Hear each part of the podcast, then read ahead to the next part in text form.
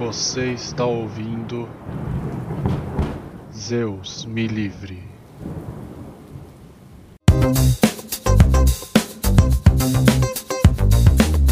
Boa noite, boa tarde, bom dia! Sejam bem-vindos a mais um novo episódio de Zeus me livre. Eu sou Horaci Passos. E eu sou o Lucas Parra. E hoje a gente vai falar do mito da criação do homem. E principalmente daquele que foi o grande salvador da humanidade. Nós estamos falando de Prometeu e Pandora. Prometeu e Pandora. Mas ele não foi salvador da humanidade. Pandora não, pô. Não, mas existem divergências aí sobre Pandora, viu? Tem gente que fala que ela não é tão má assim, não. E não se esqueçam de nos seguir nas nossas redes sociais, hashtag Oficial no Instagram e também de nos seguir em todas as redes de streaming. Estamos no podcast, iCloud e todas as outras. Então, deixem seu like, compartilhem com os amigos, com a família, com os conhecidos no trabalho e vamos para mais um mito. Vamos para mais um mito.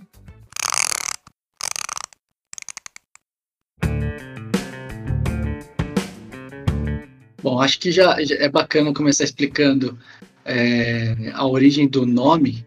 O Prometeu, ele é filho de Japeto e de Clímen. São dois titãs de primeira classe.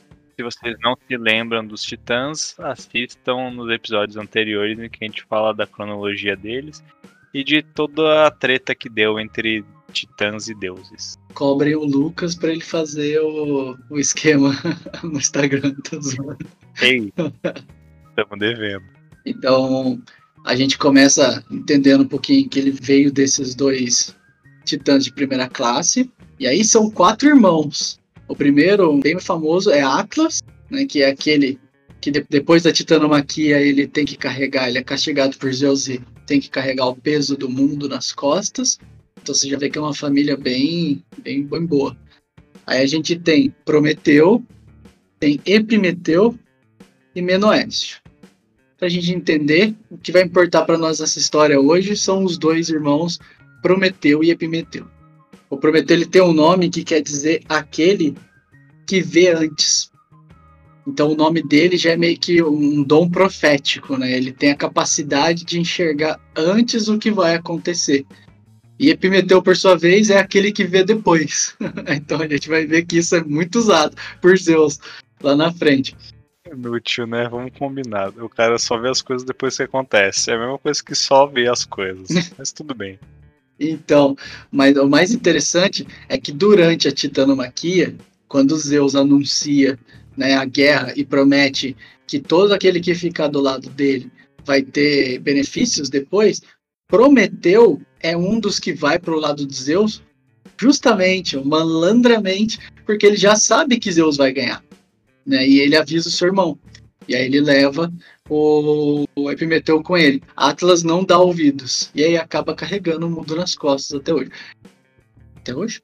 Até hoje. Tá, não sei. Não lembro. Achei que alguém carregava pra ele. Ah, eu acho que tem um momento aí que ele troca com alguém e depois volta, não é? Ele tenta ludibriar alguém aí, segurar para ele, depois ele volta. É, eu não lembro. Tem, tem um bagulhozinho. Tem uma parada assim, né? Então, isso, essa ideia dos nomes ela é muito importante para a gente já começar. Tem uma dualidade entre Pimeteu e Prometeu, que é sempre, que a gente vê em tudo quanto é mito. E esse fato dele já saber o que, que, o que vai acontecer previamente é que faz, né, leva ele a fazer muitas das coisas que ele faz. Então, diz a lenda que os deuses queriam povoar o mundo e aí eles chamaram Epimeteu e Prometeu para ajudar eles a, a criar. Então, Prometeu ele dava a forma para tudo aquilo que ia ser criado, né, ele ia montando e Epimeteu ia distribuindo todas as habilidades. A gente vê é, Prometeu criando uma forma, porque ele já sabe aonde essa forma vai chegar, né? E Epimeteu distribuindo as habilidades. Ora, algum ganhava uma asa, ganhava casco, ganhava força, ganhava tamanho, ganhava presas, garras e etc. A gente ia por aí. Só que eles queriam fazer também, a última criatura que, que eles fizeram, que era o homem, Eles queriam fazer algo diferente, algo que fosse superior aos outros animais, os outros bichos. Só que aí Epimeteu já começa a primeira gata, né? Que aí Epimeteu, que, ó, que vê depois, ele já tinha distribuído todas as habilidades. E aí não ficou sem habilidade. Pô, muito no planejamento. Não era muito bom de planejar. E outro não era bom de gerente, né? Porque como é que deixa o cara sabendo que ele vai. Isso ele não antecipou, né? Pois é. Ou, ou não sei, né? Vai que ele. Ou já querer que fosse assim, é, vai saber. É, tipo, olha só. Não temos mais habilidades. O que me falta fazer agora? Deixa eu perguntar para Minerva o que ela acha. Minerva? Que é a sabedoria divina, diga-se de passagem. E aí ele vai conversar com ela e ela dá a ideia de ele pegar o fogo de Zeus, fogo dos deuses, e dar para os homens. Nessa época, a gente está vendo os homens viver completamente assustados em cavernas, porque imagina não ter habilidade nenhuma e estar no meio desses animais que é, tem de todos os tamanhos, de todas as formas, com força, sem pequenininho. Cada um tem uma maneira de, de, de se proteger, de fazer alguma coisa. E o homem está ali completamente assustado, né? Então, Prometeu, ele faz esse primeiro, ele dá esse primeiro passo e entrega o fogo para os homens. Isso aí já seria a transição entre, por exemplo, o homem das cavernas e o Homo sapiens, né? Historicamente falando, a gente já essa seria essa transição. Mas bom, daí o homem, ele tendo o fogo do conhecimento, ele começa a se equiparar com os deuses. Só que eles deixam de usar essa, esse fogo para o que era mais importante, pelo menos ao ponto de vista dos deuses, que era o sacrifício. Sacrifício não como a oferenda que a gente pensa hoje em dia de sacrificar animais, pessoas, enfim, mas como da raiz da palavra, que é sacro ofício, é o trabalho divino, que era reverenciar a divindade, os deuses seja na forma de contemplação, de adoração, de preces, enfim. É, os humanos eles se afastam dessa, dessa linha, porque eles têm uma sabedoria, mas eles não têm é, o embasamento, a experiência, o conhecimento do todo para saber o que é preciso fazer com essa sabedoria. E é isso, é o trabalho divino. Só faz sentido ter sabedoria e o fogo do conhecimento se for para o trabalho divino. E essa acaba sendo a única diferença entre deuses e mortais nesse ponto. É óbvio que os deuses eles eram imortais e os mortais eles morriam. É, eles demoravam para morrer porque é, até então a gente está falando de um lugar onde basicamente não havia doença, não havia ameaças, é, eles sempre tinham comida, colheita, então era uma vida bem tranquila. Eles demoravam para morrer, é, eles tinham conhecimento, tinham poder, tinham ferramentas e estavam ali meio que quase convivendo com os deuses. Só que isso começou a gerar um incômodo, pelo menos pro lado dos deuses. Eles, assim, peraí, mas o negócio não é assim. Eles não são tão próximos da gente assim. Tem diferenças aí, tem um limite que precisa ser estabelecido aqui no meio. E aí Zeus ele convoca uma reunião entre todos os deuses e os mortais para tentar pôr esses limites, né? Estabelecer aí qual era o papel dos mortais, onde que eles deveriam se encaixar dentro do, do contexto dessa organização do, do mundo e qual era o papel dos deuses. Só que nessa divergência, nessas discussões, Prometeu ele decide tomar partido da própria criação dele, dos mortais, dos homens. O grande salvador de sempre. É. De, decidiu dar uma de salvador.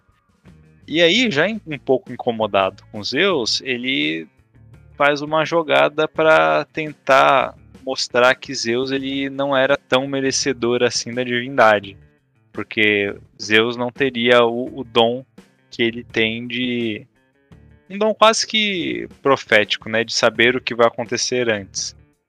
Então ele faz um ardil para Zeus, ele pega um boi para dar de oferenda para os deuses, é, e os deuses iriam repartir essa oferenda com os mortais, só que da forma que convenhasse a Zeus. Só que Prometeu, sendo o moldador da, dos animais, das criaturas da terra, ele faz esse boi de uma forma em que toda a carne, todas as partes boas do boi ficam numa parte que seria menos nobre dele, no, no ventre, nos quadris, uma parte que teria mais ossos normalmente. E ele coloca todos os ossos do boi e toda a gordura na parte dianteira, que seria a parte mais gorda e que normalmente chamaria mais atenção. Só que por fora o boi ele parecia normal. E Zeus ele não percebe essa essa artimanha de Prometeu, porque Zeus de fato não tem essa esse dom de ver antes. E aí ele faz a divisão da forma que ele achava mais coerente para ele. Ele pegou a parte supostamente melhor para os deuses e entregou aos homens a parte que seria mais magra, que seriam os restos. Só que como Prometeu já tinha pensado que isso iria acontecer, na realidade se inverteu. E isso deixou Zeus irado. Porque não bastasse ele ter dado fogo do conhecimento para os humanos, agora ele ainda estava desafiando a soberania de Zeus. Então, como punição, Zeus decide retirar o fogo dos humanos. Prometeu ele, de novo, fazendo o papel de, de salvador da humanidade, ele decide fazer o sacrifício, ou o sacro ofício, de se sacrificar para salvar os humanos. Então ele rouba de novo. Rouba de novo não, né? Da primeira vez ele não roubou, ele só pegou. É, dessa vez ele rouba o fogo é, da sabedoria de Zeus, sem a permissão dele, sem o consentimento dele, e devolve novamente para os humanos. Só que dessa vez Zeus está sabendo e aí ele decide castigar Prometeu e os humanos novamente. Eu acho engraçado como Prometeu ele é astuto, né, né, nesse lógico com o dom da profecia, mas como ele tá funcionando o tempo todo em prol da criação, né, que somos nós humanos, e, e por que que a gente deve tanto assim a, a essa força que Prometeu impeliu para poder fazer a gente ter o nosso fogo do conhecimento, né? Porque quando ele, ele faz a proposta para Zeus e diz assim: você escolhe qual parte do boi você quer. Né? Qual parte desse sacrifício você quer? Mesmo que ele estivesse enganando Zeus ali para ele ficar com a parte menos nobre, ele faz Zeus participar daquilo. Ele faz Zeus escolher. Então ali Zeus é, ele entra como participante na obra humana.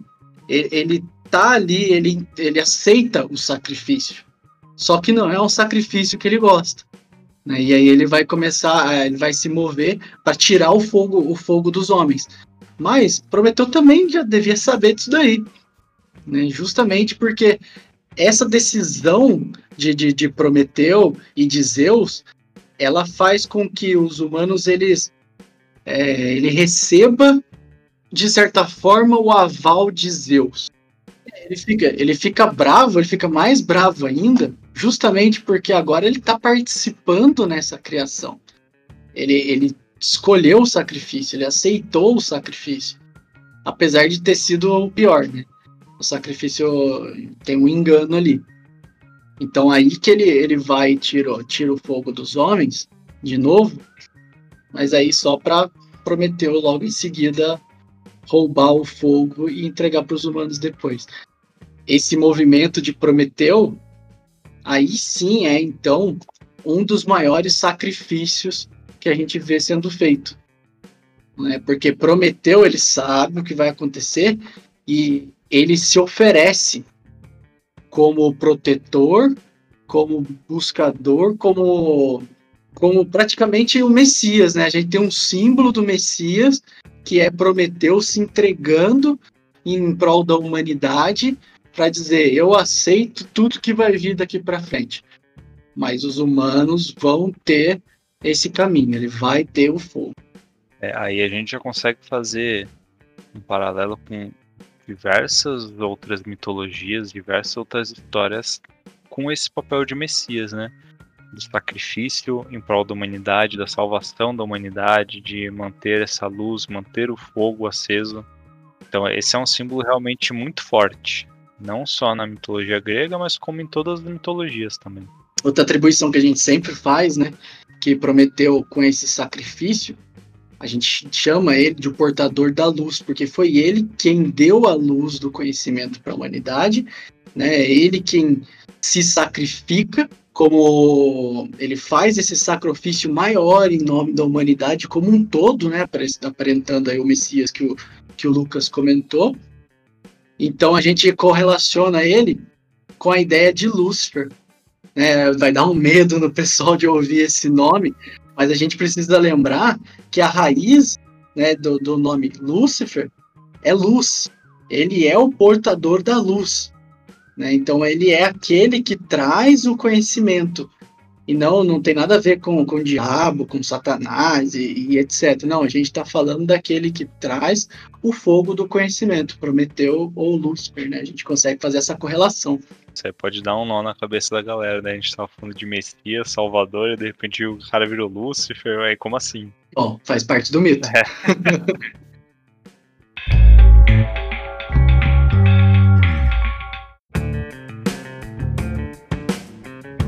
Então, dando prosseguimento ao mito, Zeus ele decide castigar não só Prometeu, mas também os humanos.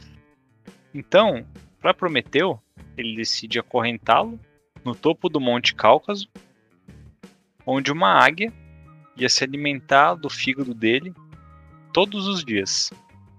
E de noite, quando ele dormisse, o fígado dele iria se regenerar, ele iria se regenerar mas só para servir de alimento para a águia novamente no dia seguinte. E isso por toda a eternidade. Uma curiosidade interessante, né? Que a, a parte do, do mito, mas em fisiologia, o fígado é um dos únicos órgãos que é capaz de se regenerar no corpo humano também. Então a gente fica, fica a, a dúvida se o povo da Grécia Antiga já sabia, já tinha esse conhecimento da medicina, ou se foi só uma, uma coincidência, né? Que não é bem coincidência, assim. Tem ainda outra coisa aí por trás, né? É. Mas bom, acho que é legal a gente comentar essa parte do desse castigo dele. E você vê que ele sofre um, um flagelo, só que ele tem um tempo de se recuperar todos os dias. Não é algo constante. Teoricamente vai durar para sempre, né? Chegar no final que a gente vai ver um pouquinho depois. Mas é algo que é intermitente. Ele tem aí um, um tempo de descanso. E acho que isso já fala muito aí da, da dessa característica do, do castigo que Zeus tentou dar para ele.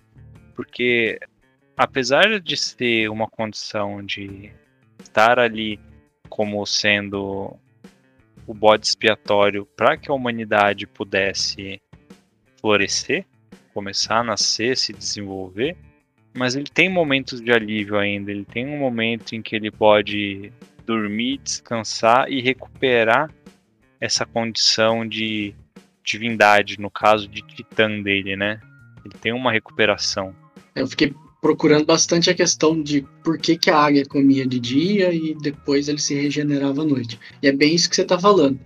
Parece que de dia algo consome né? Porque a gente tá passando pelo sacrifício, vai ter que fazer aquele movimento difícil, que é, é um movimento que a gente vai falar mais para frente, que é o movimento de busca da consciência. É, então esse movimento dói, porque a gente tem que lutar contra um monte de, de desejos, contra um monte de, de modelos, preconceitos, etc. Mas à noite, ou seja, quando a gente se recolhe para o nosso interior, quando a gente é, vai dormir se encontra um pouco com essa divindade nossa de novo, né, que, é que você falou, é ele se relembrando de que ele é um titã. Ou seja, isso para nós, o símbolo é a gente se relembrando de que a gente tem o potencial de se tornar deuses, né? Então ele vai, ele faz esse movimento interno, se regenera que é quase que uma lembrança de, ó, esse aqui que é o caminho, apesar de durante todo o dia ser um esforço, ser uma luta, uma batalha constante e tudo mais, é, tem algo por aqui. Quando você faz a sua introspecção, quando você se volta para o seu interior, busca autoconhecimento, busca crescimento, tudo mais, tem um caminho e esse caminho te regenera, esse caminho te salva, esse caminho te recupera. Faz você voltar a ser aquela potencialidade que você era. É muito legal que você comentou que não é simplesmente o dormir e o à noite, né? Isso é só uma simbologia para representar a profundeza de si próprio. Então está muito mais relacionado com a introspecção e com o autodesenvolvimento, a autoprocura, do que com a noite, com o dormir de fato. É só um símbolo para representar esse mergulho dentro de si, dentro do seu inconsciente e, e buscar lá dentro essa divindade. É, esse mergulho que a gente já comentou algumas vezes também pode ser uma meditação, por exemplo, pode ser estudar, né? É, fazer uma, uma terapia, buscar essa imersão dentro de si. Todo tipo de, de imersão dentro de si é uma recuperação de Prometeu. É, cara, eu vi em algum lugar, não vou saber precisar onde agora, mas que a, a gente tem basicamente três formas aí de conversar com. de se comunicar com a divindade, né? Seja ela qual for e qual seja a nossa crença. A primeira é a contemplação, que é você enxergar a divindade nas coisas fora, no, no ambiente, numa paisagem, nas outras pessoas, enfim. A segunda é com a oração, que é quando você coloca a divindade num papel lado a lado você, ou seja, você está se comunicando diretamente com ela, como, quase como se ela fosse uma outra pessoa, né? Então ela está ao seu lado, não está mais fora, já está próximo. E a terceira é a meditação, e aí é você buscar a divindade dentro de si próprio. Então qualquer um desses três caminhos seria essa, esse momento de recuperação de Prometeu, que é o contato com a divindade interior. Porque interior ou exterior, independente de qualquer coisa, é para a divindade é tudo a mesma coisa, por isso que é onipresente. E o mais engraçado é que assim, a partir do momento que Zeus ele escolheu a oferenda, ou seja, ele aceitou o sacrifício, ele participa da criação agora, né, parece que tudo que ele promove, no final das contas, é, é exatamente o caminho que precisava acontecer para levar os humanos onde eles têm que chegar. Né? Então você vê, o castigo de Prometeu ele fica amarrado, é, preso por correntes no, no, Cáucaso, com a águia comendo ele de dia e, e, ele se regenerando à noite. Que é um símbolo clássico né, disso tudo que a gente explicou. Ou seja, o tempo todo Prometeu vai nos lembrando de que o caminho está ali. Né? E parece que isso era uma mensagem que até Zeus queria passar. Só que ele não podia, porque ele tinha que se mostrar o Deus, Deus punitivo, Deus que tem que prezar pelo seu, pelo seu poder, pelo seu, é, sua, seu reinado. Mas na realidade, me parece que, que Zeus tem um papel aí até mais é, oculto dentro de, de, dessa, desse jogo aí do mito. É, porque também, se a gente for pular aí já um pouco pro final da história, no fim das contas, esse caminho que a humanidade percorre é o caminho que era preciso para, de fato, um mortal chegar ao status de divindade no futuro. Não era pelo caminho de simplesmente ter o fogo do conhecimento e ah, agora somos iguais aos deuses. Não era isso. E então, toda essa, essa queda é, que a gente vai comentar mais daqui a pouquinho, e tendo ainda esse símbolo maior de Prometeu, tudo isso se funde para chegar no arquétipo da ascensão da humanidade para a divindade.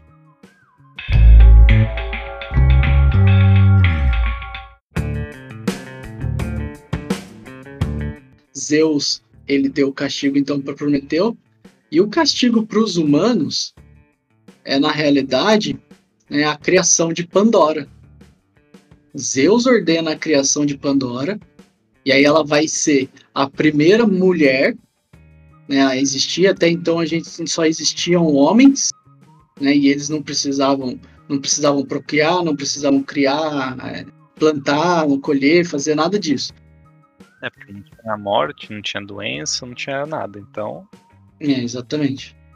E aí ele ordena a criação de Pandora, Hefesto vai forjar né, do, do barro, da terra e da água, assim, a, a, o corpo de Pandora, e aí ela vai receber um dom de cada deus. Então, se Afrodite vai dar a beleza para ela, Atena vai dar a perspicácia, é, a gente vai ter depois Hermes, e ele vai dar para ela a curiosidade. Né? A gente vai ver que essa curiosidade vai ser algo muito importante dessa história. Então, Pandora, o nome, o próprio nome quer dizer aquela que recebe todos os dons. Então você vê que é, ela já foi criada a, a, pedido de Zeus com uma ideia. Ela já foi criada com um propósito. Né? E a gente vai ver exatamente esse propósito, porque Zeus dá Pandora para Epimeteu, que é aquele que não, não serve para nada o dom. É ela da história. E Epimeteu já tinha recebido um conselho de Prometeu, que era não aceite presente dos deuses, porque vai ser tramóia. e ele, óbvio, que não escutou, né? Não escutou, e Prometeu, como meio que já sabia disso, era óbvio, né? É, então Epimeteu recebe Pandora, vê aquela primeira mulher, quase como uma divindade tão bela quanto, quanto as deusas e tudo mais, é, aceita, nem lembrando do, do que o irmão falou, né? E aí temos duas versões. Uma que Zeus dá uma caixa para Epimeteu, né? E a outra que Zeus já, já dá Pandora e entrega essa caixa junto. Então ela já vinha com, com, com a caixinha.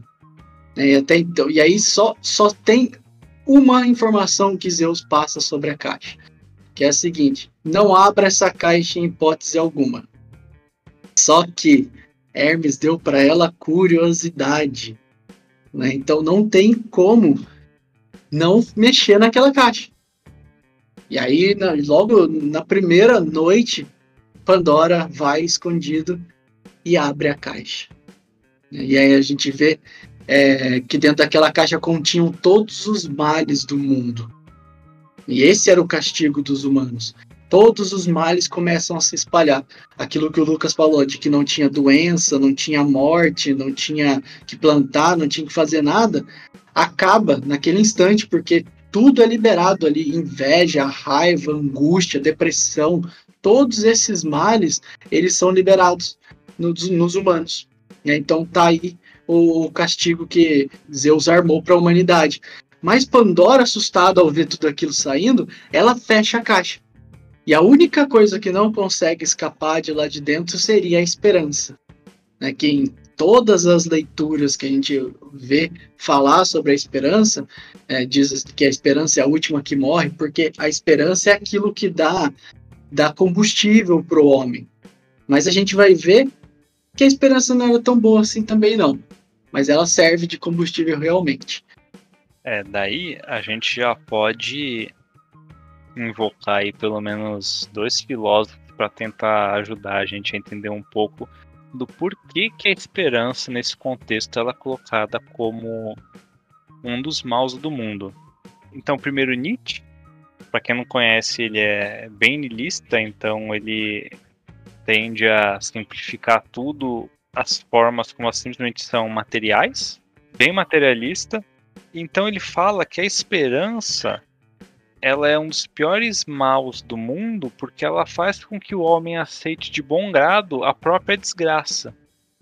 Então o homem ele ficaria preso ao que aflige ele e não geraria um movimento contra porque ele teria a esperança de que em algum momento no futuro essa situação seria diferente, vai melhorar ou qualquer coisa do gênero. Então ele simplesmente aceita estar numa posição que é desagradável para ele. E de forma muito similar, Platão ele fala sobre um pouco é, sobre a felicidade, que enquanto a felicidade ela não tiver no presente na nossa vida, a gente vai viver ou na nostalgia ou na esperança. E essas duas coisas ele coloca, evidentemente, como coisas negativas. Nostalgia, porque você vive preso ao passado, uma felicidade do passado, ou seja, você sempre achando que o que já passou foi mais feliz do que é hoje. ou esperança, que é a felicidade no futuro. Ou seja, você nunca está na felicidade, ela sempre vai vir depois. É nunca no momento de agora. É sempre se alguma coisa, quando mudar, se mudar. É, a gente há de convir que uma caixa que tinha todos os males do mundo, a esperança não pode ser boa estando dentro dessa caixa. Só que ela é tão sutil que ela é a última coisa que fica lá e é a última coisa que a gente vai ter que abandonar também, né? Se a gente quiser é, nos tornar as divindades que a gente veio para ser. Justamente porque enquanto eu estou esperando, enquanto né, eu estou achando, eu estou criando expectativa, eu tenho um desejo atrelado. Né? Eu tenho a expectativa de que aquilo aconteça. Eu espero, espero que aquilo vá acontecer. Eu corro atrás daquilo. E, e eu fico com aquilo remoendo. Então eu fico nesse ciclo, nesse ciclo interminável do desejo. Né? Vamos, vamos citar, por exemplo, Buda, que dizia que a vida era insatisfação. E a vida era insatisfação justamente porque existia o desejo. Se eliminasse o desejo, a gente eliminava a insatisfação e o homem seguiria para o seu caminho de divindade. Então, esse desejo, ele é um motor impulsionador que vai servir para a gente fazer vários movimentos, ter várias experiências, buscar um monte de coisas para experimentar de todo tipo de, de formas que possam existir, para a gente de fato encontrar o que, que é nosso e ir abandonando essas formas depois. Então, no fim das contas, até a esperança, que foi a última que ficou dentro da caixinha lá, ela vai ter que ser tirada, né? E esse movimento vai ter que ser um movimento humano, ela vai ter que ser tirada e ela vai ter que ser superada, porque ela também é um mal. enquanto você é um mal, enquanto você estiver esperando alguma coisa, você nunca vai conquistar. É justamente o, o que o Platão estava dizendo, né? Uhum. Você, você, fica, você não chega na felicidade, você não chega na plenitude, porque não tem como você estar tá ali é, sendo que você está esperando alguma coisa. Enquanto o desejo estiver impulsionando, é, não, não tem plenitude. Mas uma comparação é, é óbvia né, com nesse mito, já que Pandora é a primeira mulher, a gente compara ela muito com Eva. Então, trazendo é, para o lado mais do cristianismo, dá para comparar ela com Eva, inclusive comparar com a, com a hora que Eva come da maçã. Né? Porque ali também ela está se entregando ao desejo. E aí que eu falo que, que Zeus era astuto, que ele dava os castigos meio que já sabendo onde que isso ia levar. Porque na realidade o que ele fez foi dar para a humanidade nesse instante a oportunidade de se tornar divindade de verdade. Mulher, ela é a representação da alma. É como se ele estivesse dando uma alma para a criatura. E aí essa alma é capaz de buscar essa divindade ao se integrar. Mas para integrar, vai ter que ser luz e sombras. E é justamente isso que o desejo traz, a capacidade da gente viver e entender, enxergar e integrar essas sombras para poder então juntar isso com o nosso lado luz e seguir em direção ao fogo lá do conhecimento de Prometeu.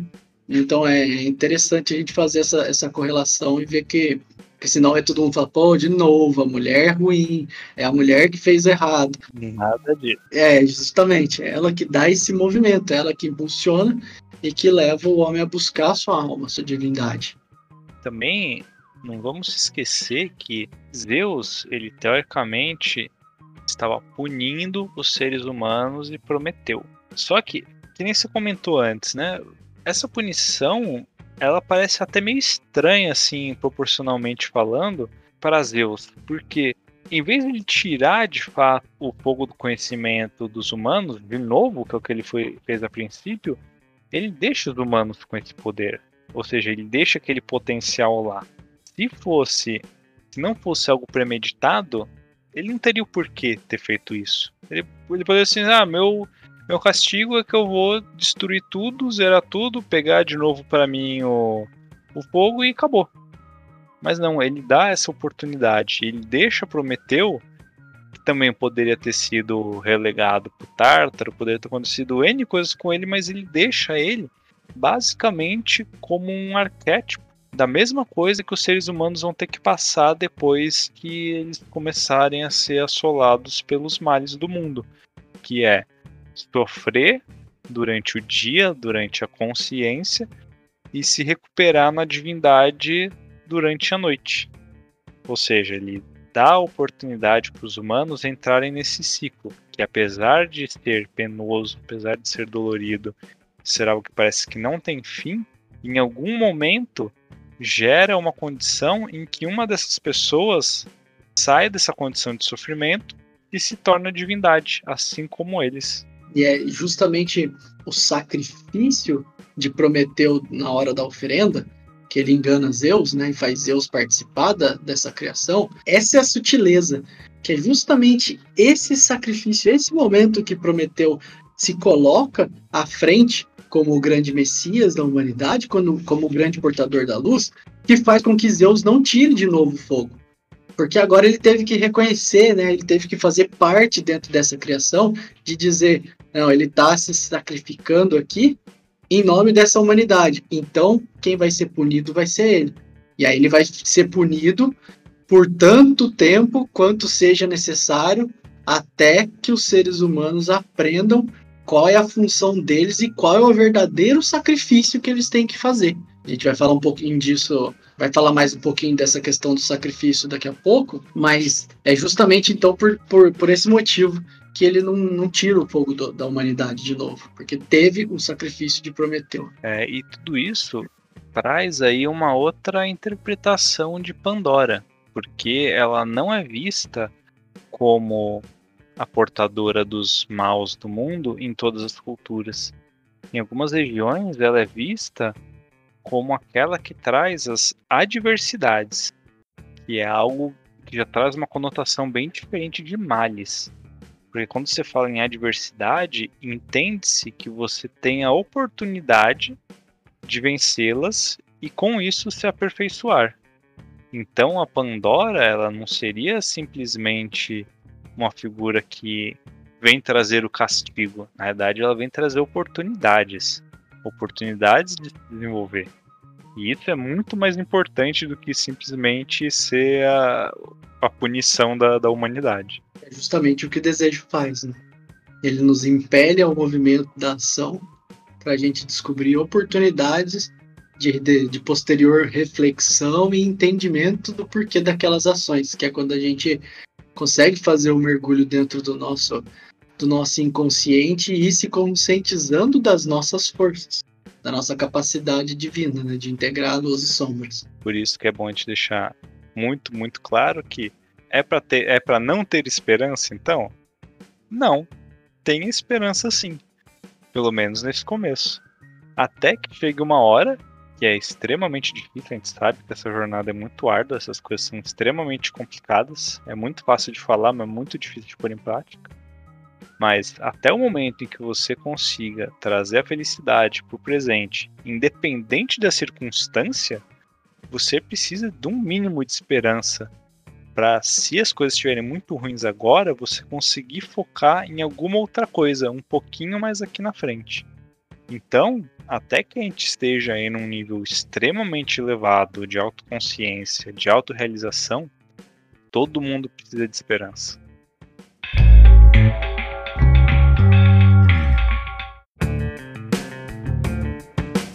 A humanidade, tendo continuado com o fogo, mas agora tendo recebido todos os males, ela passa a viver de uma forma que de, de certa maneira, todo esse inconsciente coletivo da humanidade, por algum momento, se esquece do sacrifício de Prometeu e se esquece do fogo.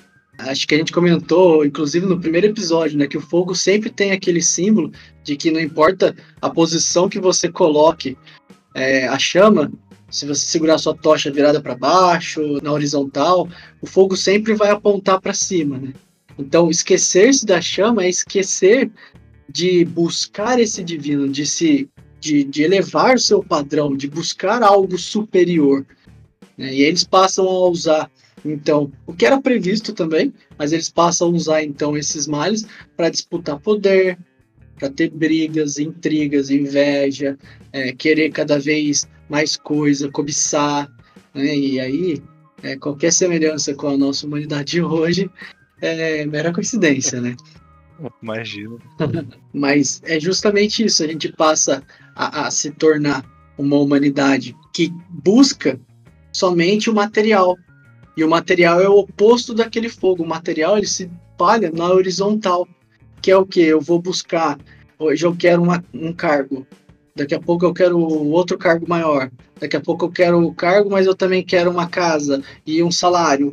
E depois eu quero. E a gente vai atrás dessa esperança, que é o desejo, nos impelindo no movimento, e a gente vai se esquecendo, se espalhando somente no material, ou seja, no, no sentido horizontal da coisa, e não buscando mais o fogo. E é justamente por isso que chega um certo período, né, algumas versões são diferentes, não, não tem essa parte da história, mas a gente achou legal trazer, porque chega um certo período que os deuses veem aquilo e veem o caminho que a humanidade está tomando e resolvem fazer uma pequena intervenção. Pequena? Imagina se fosse grande. Bom, não satisfeitos com a situação, com a, vendo a decadência da raça humana, fazendo o mau uso do fogo do conhecimento, Zeus e os outros deuses, eles decidem que por bem é hora de eliminar os seres humanos da Terra e reiniciar uma nova criação, com seres então mais evoluídos e melhores do que os humanos. Então Zeus ele começa a comandar os ventos para trazer uma enxurrada de chuvas e começar a inundar o planeta inteiro. E não satisfeito só com as chuvas que ele mesmo podia produzir, ele ainda pede ajuda a Poseidon, que faz com que os mares e os rios também imundem as terras. Então, eles começam a alagar tudo, faz tudo um grande dilúvio, e somente um casal consegue sobreviver. No topo de um dos picos, Deucalion e Pirra. E então Zeus, vendo esse único casal que sobrou, percebe que na realidade Deucalion ele era um homem muito justo e Pirra era uma mulher extremamente devota. E ele enxerga neles a possibilidade de uma renovação da humanidade. Então, um recomeço.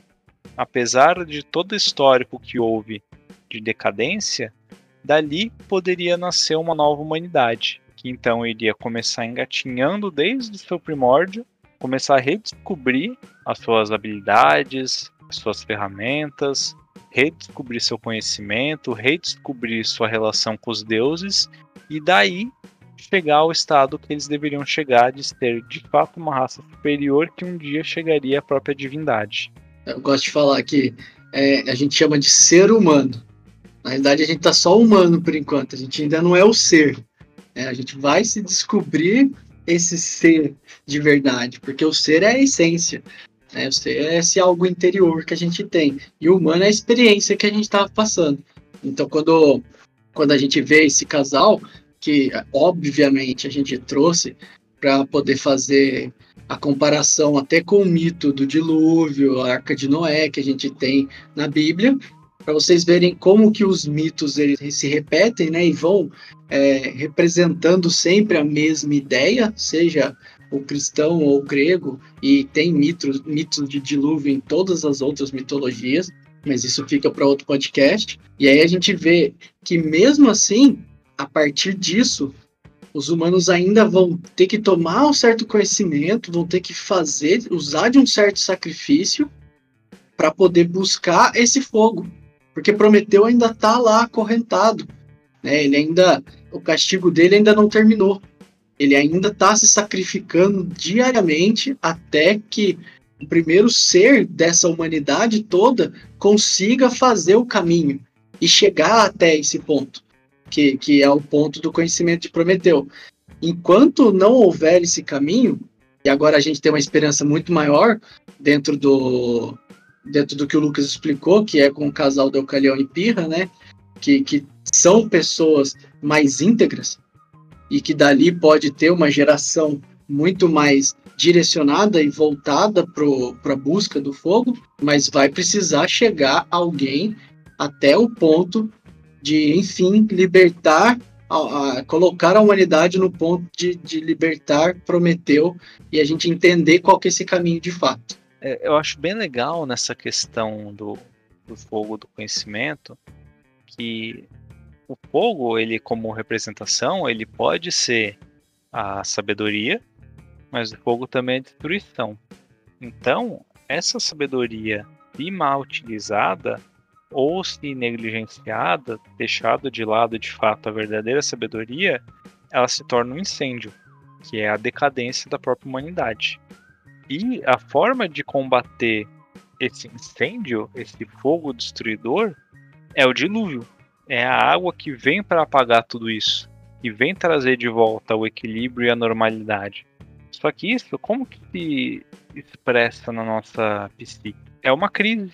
É quando você coloca em xeque tudo que aconteceu com você, tudo que você tem, como se realmente viesse um dilúvio e levasse tudo que você tinha de estrutura antes embora e você se vê com só com o conhecimento que você já tem, só que você precisa ressignificar tudo aquilo, porque a forma como você pensava antes, a forma como você utilizava o conhecimento, normalmente para fins que não seriam o sacro ofício, aquilo já não serve mais. Então você precisa se renovar, precisa ressignificar tudo aquilo que você tinha de conhecimento.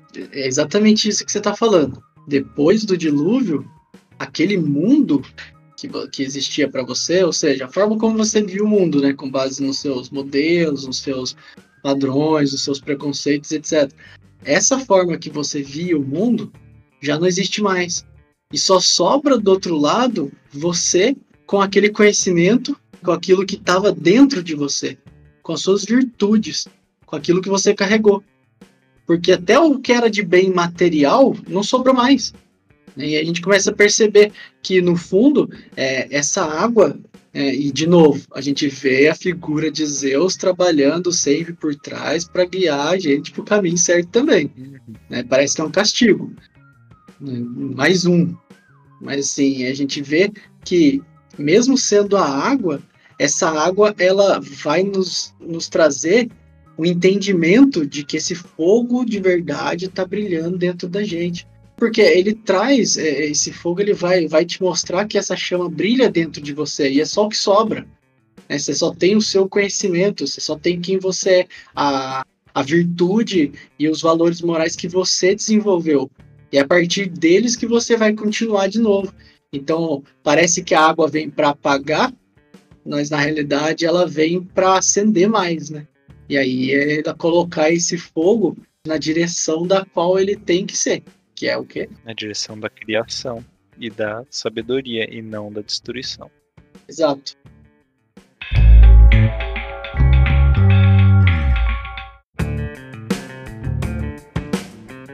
A gente vai perceber que a humanidade precisa entender qual que foi o sacrifício de Prometeu e precisa passar a fazer esse sacrifício por si, primeiro Prometeu fez por nós, até que a gente conseguisse entender o que é esse sacrifício e a gente passar a fazer por si a cada, a cada instante.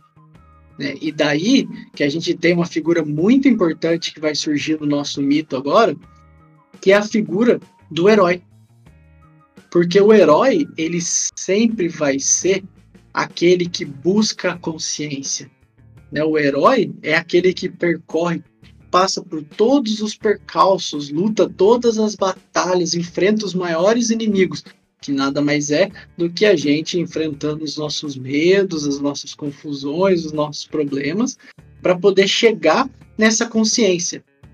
Então, Zeus, ele vai mandar o seu filho, e aí a gente está falando de Hércules, né, que vai ser filho de Zeus com uma mortal, e aí a ideia de herói ser o que a gente chama de semideus.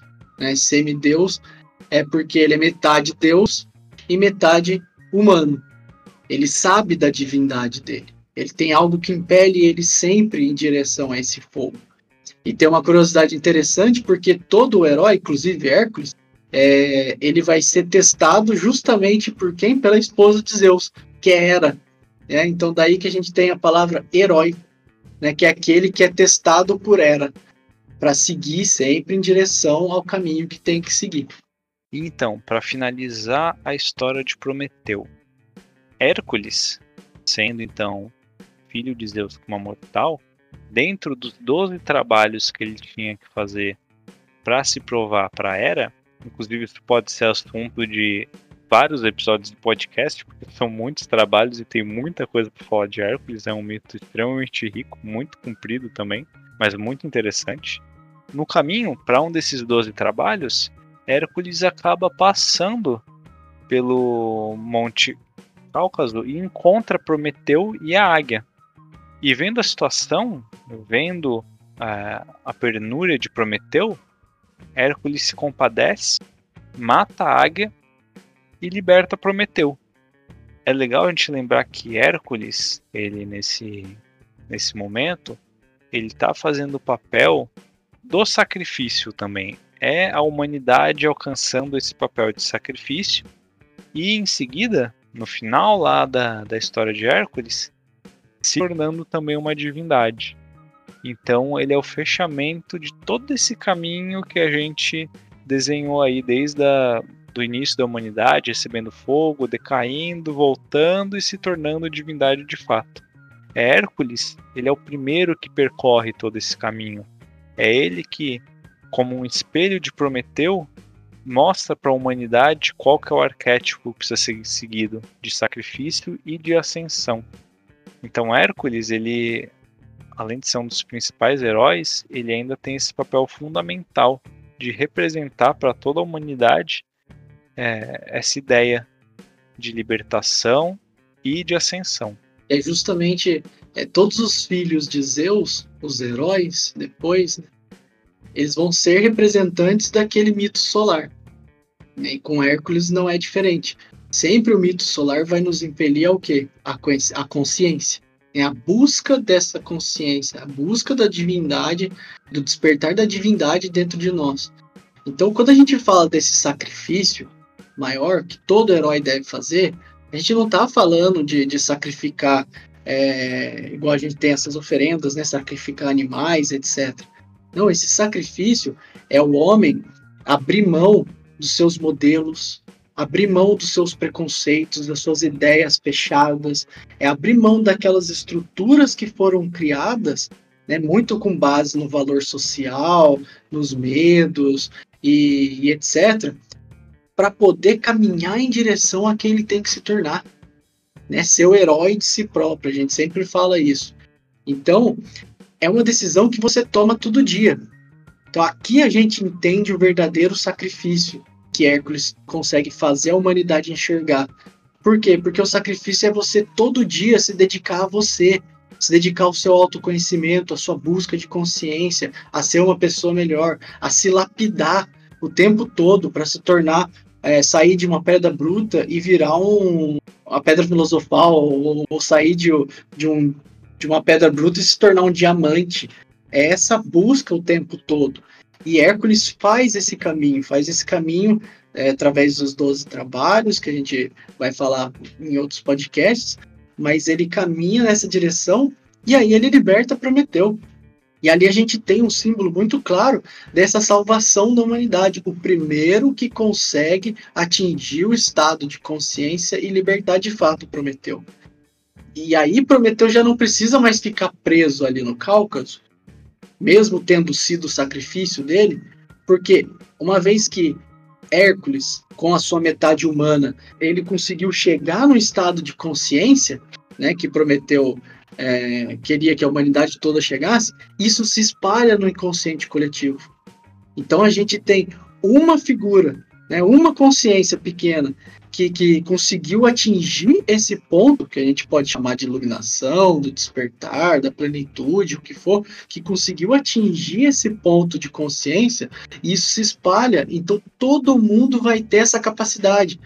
Então esse sacrifício vai ser despertado. Enfim, a humanidade entendeu qual que é o verdadeiro sacrifício. Né? E aí Prometeu pode então sair da, da, do seu castigo, porque ele já não mais precisa se sacrificar por nós. Porque agora a responsabilidade é nossa.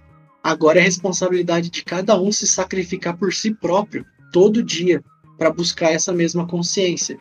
E sempre a gente vai ter sinais.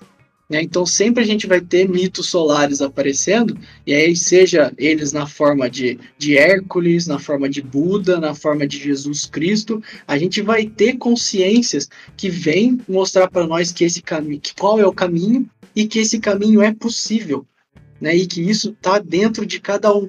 Basta você fazer o seu sacrifício ou o seu sacro ofício. Aqui então ele passa a ser chamado de sacrifício e caminhar na direção de libertar o seu Prometeu.